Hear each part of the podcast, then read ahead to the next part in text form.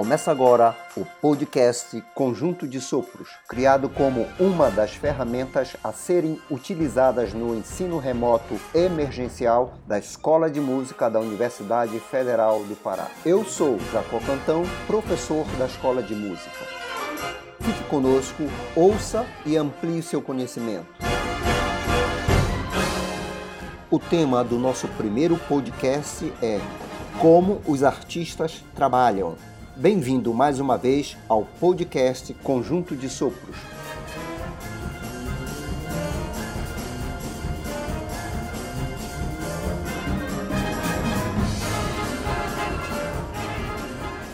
O tema de hoje traz uma reflexão sobre a vida, sobre os desafios e como isso pode impactar na formação profissional.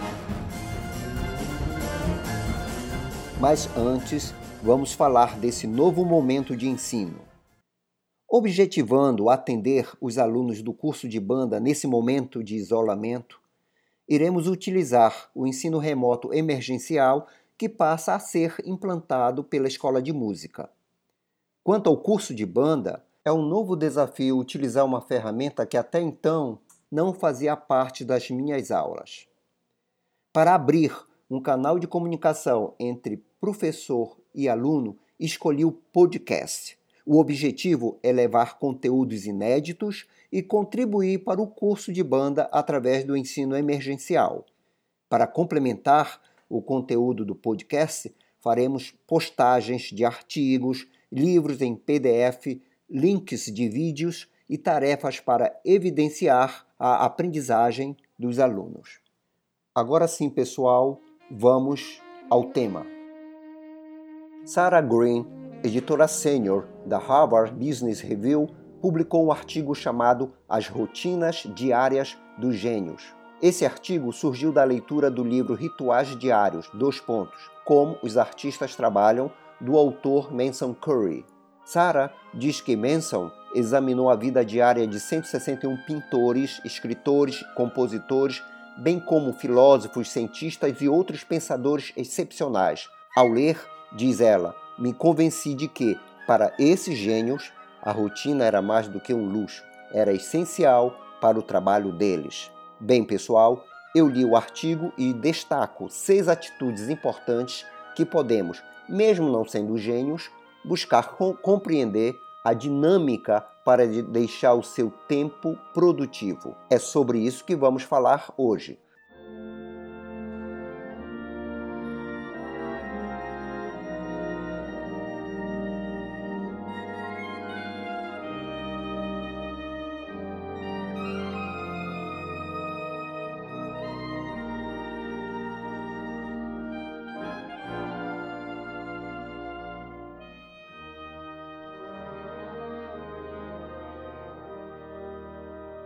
Primeira atitude: espaço de trabalho com distrações mínimas. Bom, aí a gente pensa logo como é o nosso comportamento antes e durante os ensaios da banda. Na banda geralmente temos muitas distrações, às vezes há conversas.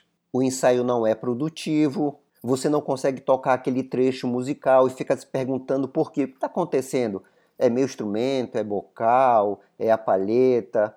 É a boquilha. Será que a partitura está não está muito legível? Aí você sai triste, chateado, reclamando do maestro. O distraído ele, ele busca sempre apontar o problema em várias direções, mas ele é o problema. Então, o nosso local de trabalho, a sala de ensaio, precisa ter distrações mínimas e mais concentração.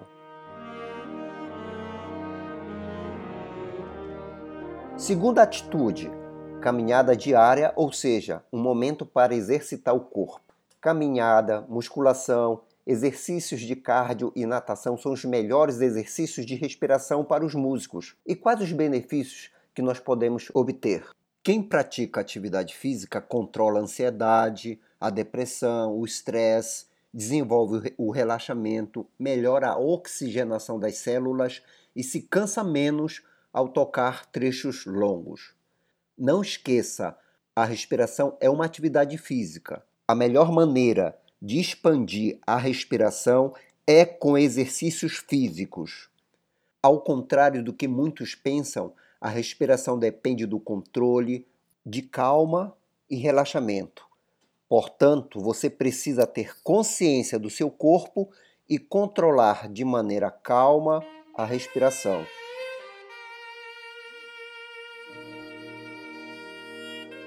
Terceira atitude: mensuração da sua rotina de trabalho. Você tem um horário de estudo específico? Você trabalha com afinador, com metrônomo? Você tem um hábito de fazer, fazer aquecimento físico e do instrumento antes de tocar? Você usa métodos, estudos técnicos, estudos característicos? O seu repertório já está delimitado para estudar? Você tem uma caderneta para anotar o passo a passo do seu progresso, o que falta, o que você já resolveu em termos, em termos de superação técnica e musical? Você quer vencer na vida? Trabalhe, se organize, planeje o seu dia a dia e não fique aí parado, não se prenda apenas em Facebook, Instagram, WhatsApp. Seja persistente na sua mensuração de estudo.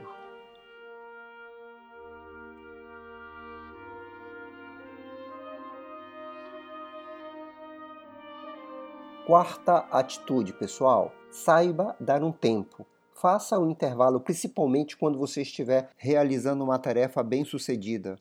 Não se esforce, pare. Você está estudando a uma hora, a uma hora e meia, a duas horas.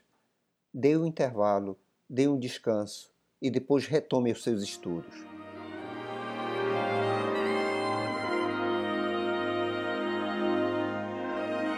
Quinta atitude, parceiro solidário.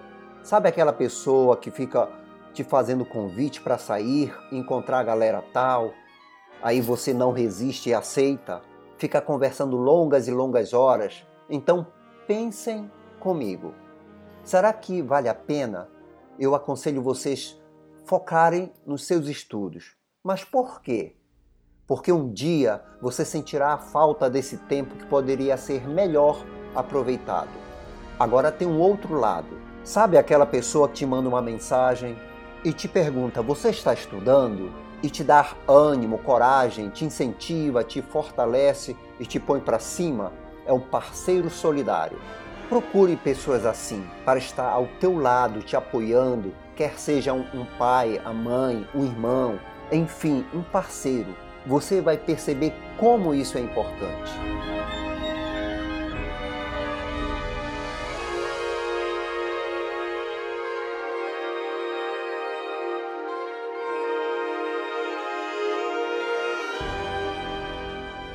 Sexta e última atitude. Um gênio tem uma vida socialmente limitada, quase que isolada. É uma opção, pessoal, é um tipo de vida organizada, uma simplicidade deliberadamente construída para fazer seu trabalho. Sabemos que isso não é fácil, é bem complicado, mas se você quer vencer na vida, você tem que fazer sacrifícios. Conclusão: o sucesso da vida profissional está na rotina de trabalho. As rotinas são inestimáveis em sua vida diária, pois fornecem estruturas e objetividade para potencializar as suas atividades produtivas. Espero vocês no próximo podcast Conjunto de Sopros.